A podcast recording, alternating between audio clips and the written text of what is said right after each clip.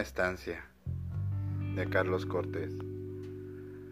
Le haces el amor, te la coges, te la das. ¿Y qué sigue? Sigue cada uno cambiarse de ropa, tomar una ducha, porque aún huele esa piel ajena. Si es motel, cada uno por su lado. Si es en tu casa, toca tender las sábanas. Si la quieres, le preparas el desayuno. Si aún no la quieres, síguetela cogiendo, eventualmente le tomarás cariño.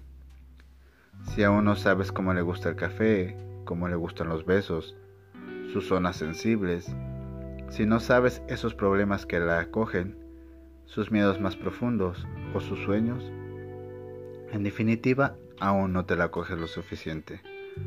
Si se va de madrugada o en la mañana, no te confundas, no lo hace por protocolo o porque esté ocupada. Simplemente no tiene ganas de quedarse.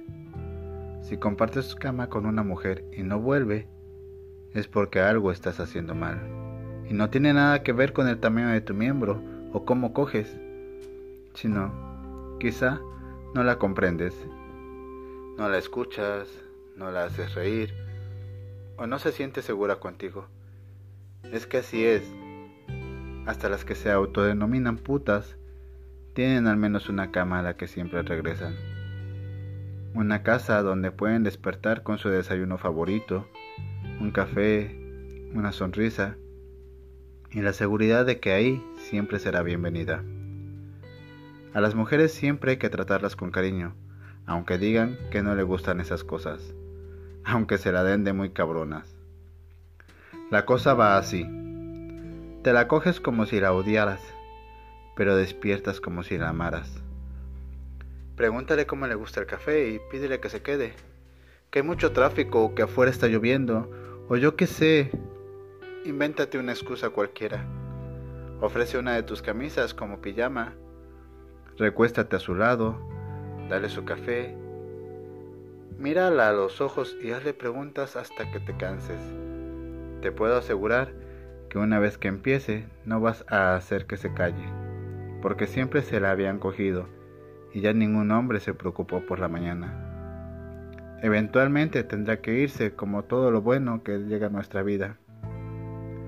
Y se irá con los ojos brillando con una sonrisa que no se la aguantará nadie. Regresarás a tus hábitos, a tus quehaceres, a tu vida que ahora se siente diferente pero no pasará mucho tiempo. Tu teléfono vibrará y será ella en forma de mensaje. Un mensaje que las cabronas no mandan. Te extraño. Así, a secas. Y no sabes cuánto le costó escribirlo. Entonces, tienes tu cama, preparas la cafetera y sonríes. Porque es inevitable no quererla aunque sea un poquito.